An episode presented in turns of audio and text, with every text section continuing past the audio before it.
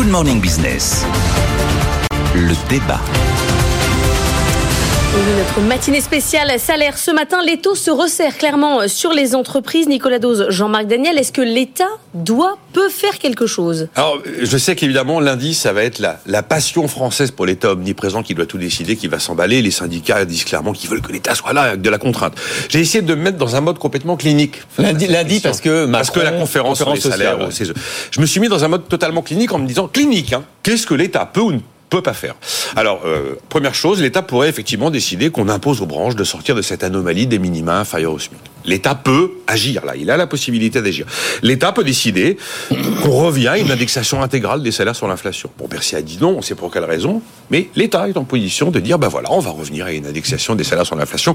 On sait que ça a un effet inflationniste, que ça a un effet de hausse des coûts de production, euh, que ça a un effet négatif sur la compétitivité, et que derrière, il peut y avoir cette fameuse boucle prix-salaire, même s'il est vrai qu'en Belgique, elle ne s'est pas concrétisée pour le moment. Euh, et puis qu'en fait, euh, en France, on se rend compte que toute la période où il n'y avait pas d'inflation, il y avait, comme il n'y avait pas d'indexation, bah, les salaires dépendaient des négociations et ils augmentaient plus que l'inflation. Et donc, ça veut dire que pendant les périodes de non-inflation, l'absence d'une indexation est positive pour les salariés.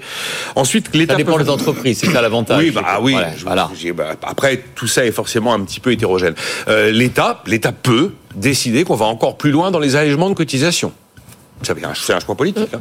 Là, c'est tout ce qui peut être un choix politique. Le problème, c'est qu'il faut bien la financer, la protection sociale. Alors, on peut continuer à alléger les cotisations, alléger les cotisations, mais on a choisi d'avoir un, un modèle bismarckien qui dépend très largement du, du travail. Après, on décide qu'on change de modèle et qu'on a un modèle finalement qu'on considère comme purement solidarité, qui doit relever purement de l'impôt, et on libère le travail euh, du financement de la protection sociale. C'est une révolution. Enfin, ça peut être un choix politique. Autre choix politique, l'État peut décider qu'il accorde un coup de pouce au SMIC en plus des mécanismes automatiques d'indexation. Le dernier, c'était 2012, François Hollande. Mais l'État peut le faire. Euh, cinquième élément sur lequel l'État peut jouer, on va plus loin dans le travailler plus, il y a eu la réforme des retraites, et on décide qu'on renonce aux, fameuses 35 heures. Et là, on aura à un moment un effet sur les salaires, automatiquement. Euh, voilà ce que peut faire l'État. Et le sixième point, ce que peut faire l'État, et à mon avis ce qu'il doit faire, et que ça, il doit continuer dans la politique de l'offre. Au terme de 10 ans de politique de l'offre, je veux bien en débattre avec les plus hostiles à l'économie de marché, mais on peut pas, enfin, on a des éléments concrets, euh, des- d'effets vertueux et positifs sur la compétitivité des entreprises et, Et sur l'emploi. Et à mon avis, dans cette histoire, le rôle des économistes, c'est de rappeler que le souverain fait euh, la monnaie, mais pas les prix. Et que le seul moteur vraiment des salaires, c'est les gains de productivité et puis la montée en compétence du capital humain. Ouais, alors Jean-Marc Daniel, il va, il va- il va Oui. choisir les C'est clinique, choix hein. 5, 6. Jean-Marc, il va pas être clinique. Ah oui, oui. D'abord, je voudrais juste apporter une précision. Les salaires n'ont jamais été indexés dans ce pays. Il n'y a jamais eu d'indexation sur l'inflation. Même sur le plan juridique, c'est interdit par la loi du 11 février 1950. Et donc, il y a eu... Interdit. C'est interdit. Oui, oui. Il y a- une loi qui a- ça avait été imposé en 1939 et ça a été interdit par la loi du 11 février 1950. Donc il y a des conventions collectives, il y a des négociations, mais la loi interdit l'indexation systématique hors d'un accord entre euh, les salariés et les. On ne peut pas indexer les salaires sur l'inflation. Et d'ailleurs, quand le, la loi, quand en 1982, on n'a pas indexé sur l'inflation, mais on a bloqué les salaires. Je rappelle que la dernière fois que l'État est intervenu massivement sur les salaires, c'était en 1982 pour bloquer les salaires. Il s'agissait pas de les augmenter, mais de les bloquer pour lutter contre l'inflation. Et donc, euh, il y avait indiqué dans l'exposé des motifs que c'était en dérogation à la loi du 11 février 1950. Donc, euh, l'État normalement se refuse juridiquement à intervenir sur les salaires.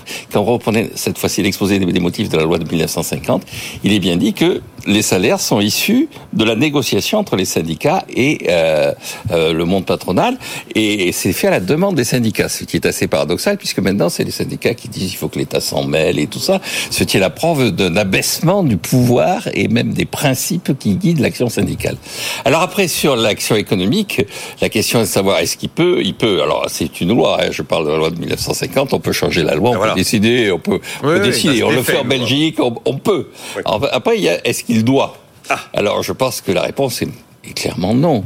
C'est-à-dire que le salaire, le travail, c'est c'est un produit qui se vend. Le salaire, c'est le c'est le prix, et euh, ce prix est déterminé sur un marché.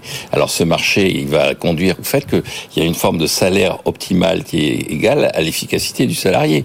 Le salaire est fonction de la productivité marginale du salarié. C'est ce que dit Nicolas quand il dit si on veut augmenter les salaires, il faut augmenter la quantité de travail. Si vous augmentez effectivement la quantité de travail, vous augmentez l'efficacité du salarié, il a droit à davantage de salaire. Alors par rapport à ça, il y a le SMIC, Et là, je renvoie là aussi au rapport des commissions du SMIC qui disent systématiquement pas de coup de pouce.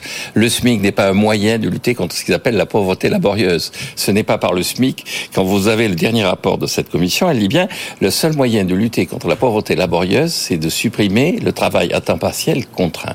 Et donc là, on rejoint cette idée que ce qui va permettre d'augmenter les salaires dans ce pays, c'est davantage de quantité de travail. Les Et- et- gens et l'idée- gagneront plus, ils travaillent plus. Et l'idée des, des, des minima de branches qui sont, qui sont inférieurs au salaire minimum, est-ce qu'il faut y toucher? Parce que c'est c'est le, c'est le cœur sans doute des, de- des discussions de lundi. Oui, ça reste quand même assez marginal parce que personne n'est en dessous du SMIC. Ça Non. modifie. Non. Non, mais Oui, ça c'est pas ça le problème. Yannick. C'est pas Ça- ça le problème, Jean-Marc. Oui, c'est que, ça- c'est que tout le reste de la grille est, est scotché au, SMIC.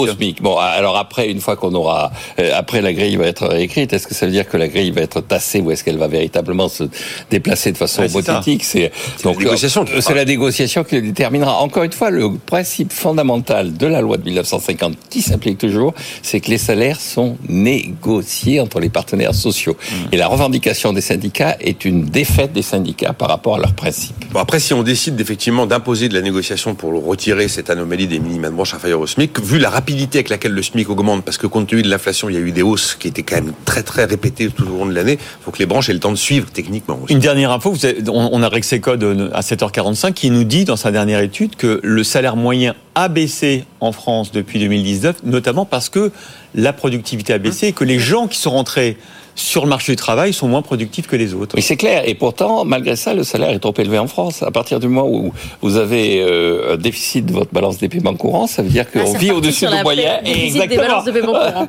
Et donc, ça veut dire qu'on vit au-dessus du moyen, donc les salaires sont trop élevés. Il ne nous Donc, a pas sorti l'épargne et l'investissement encore. Non, hein. c'est- Non, mais la coup. balance des paiements courants, des paiements courants. Je suis sûr que celui, celui qui considère qu'il n'est pas assez payé, mais il est rassuré depuis qu'il sait que c'est lié à la balance des paiements Oui. courants. Mais il est Exactement. vrai. Vous Et en avez- négociation, il l'utilise. Vous avez vu qu'est-ce qu'un bas salaire pour les Français dans notre sondage Odoxa Ouais. 1500 euros net. Ouais. C'est à partir de là où on est bas salaire, disent les Français, la médiane.